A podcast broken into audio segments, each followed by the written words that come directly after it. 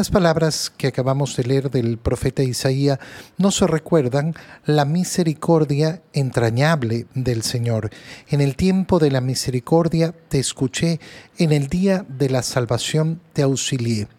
Qué precioso es tener en nuestro corazón, en nuestra conciencia, en nuestra mente, eh, la capacidad, porque es una capacidad de contemplar la misericordia y el amor de Dios.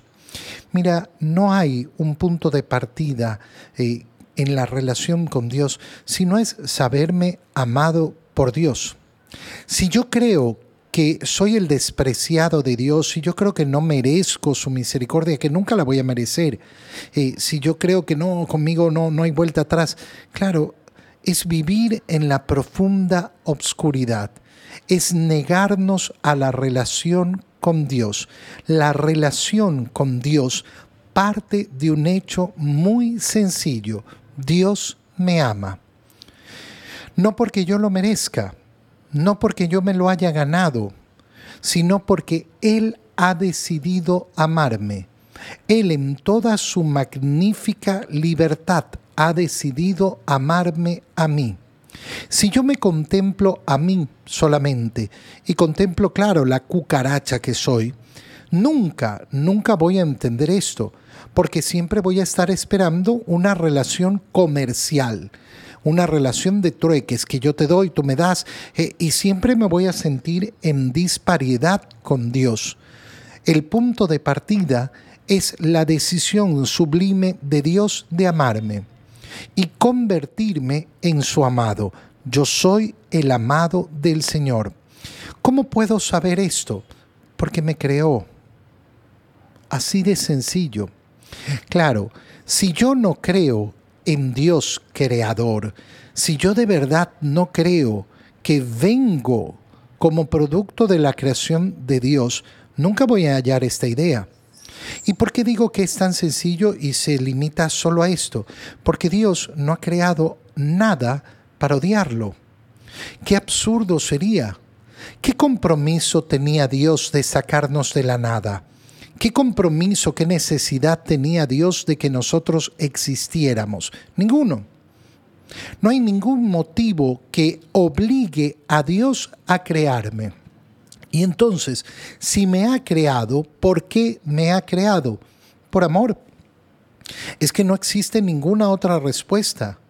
Si Dios no obtiene nada, nada, absolutamente nada de mi existencia, entonces, ¿por qué otro motivo me va a haber creado? Simplemente por eso, porque me ama porque ha decidido amarme. Y qué bonito es respetar la libertad del otro en una relación. ¿Cómo voy a tener una relación con Dios si no parte de ahí, de respetar su libertad para amarme. Yo te formé y te he destinado para que seas alianza del pueblo. Estas palabras, lógicamente, van dirigidas en primer lugar hacia el Salvador, hacia el Mesías, pero recuerda que nosotros en Cristo somos uno. La misión de Cristo es la misma misión que tenemos cada uno de nosotros, y yo también tengo el llamado del Señor, no solo a recibir el amor de Dios, sino a ser transmisor de ese amor a los demás, restaurar la tierra para volver a ocupar los hogares destruidos, para decir a los prisioneros salgan, para decirle a los que están en tinieblas vengan a la luz. Esta es la acción salvadora de nuestro Señor Jesucristo, sí. Y nosotros somos los brazos de Cristo. Nosotros estamos efectivamente para realizar también esa misma, eh, esa misma misión. Pastarán de regreso a lo largo de todos los caminos, hallarán pasto hasta en las dunas del desierto, no sufrirán hambre ni sed. Todas estas imágenes, ¿qué representan? ¿Representan acaso que en el mundo no hay momentos de necesidad, no hay momentos de angustia, no hay momentos del dolor, no hay momentos en los cuales nos azota la naturaleza y nos oprime en tantas y tantas ocasiones. Por supuesto que sí, pero eso no es lo que significa la palabra de Dios. La palabra de Dios se refiere a la gracia del Señor. Y la gracia del Señor es la que nos permite, en medio de todo, caminar hacia la salvación, repletos del amor de Dios. Cuando eh, el Señor nos está diciendo que eh, todos pastarán y que no habrá hambre ni sed, no serán atrapados porque, eh, por el calor, significa que no hay ninguna condición, no existe ninguna condición en la cual yo no pueda acceder a la misericordia del Señor. La única condición que me impide acceder a la misericordia del Señor nunca viene de parte de Dios, solo de mí. El hecho de que yo no quiera aceptar y recibir su misericordia. Eso es lo único que bloquea la acción de Dios. Convertiré en caminos todas las montañas y pondrán terraplén a mis calzadas. Oye, ¿Es fácil el camino eh, de, Cristo? No, no es fácil. No es fácil, pero tampoco es imposible.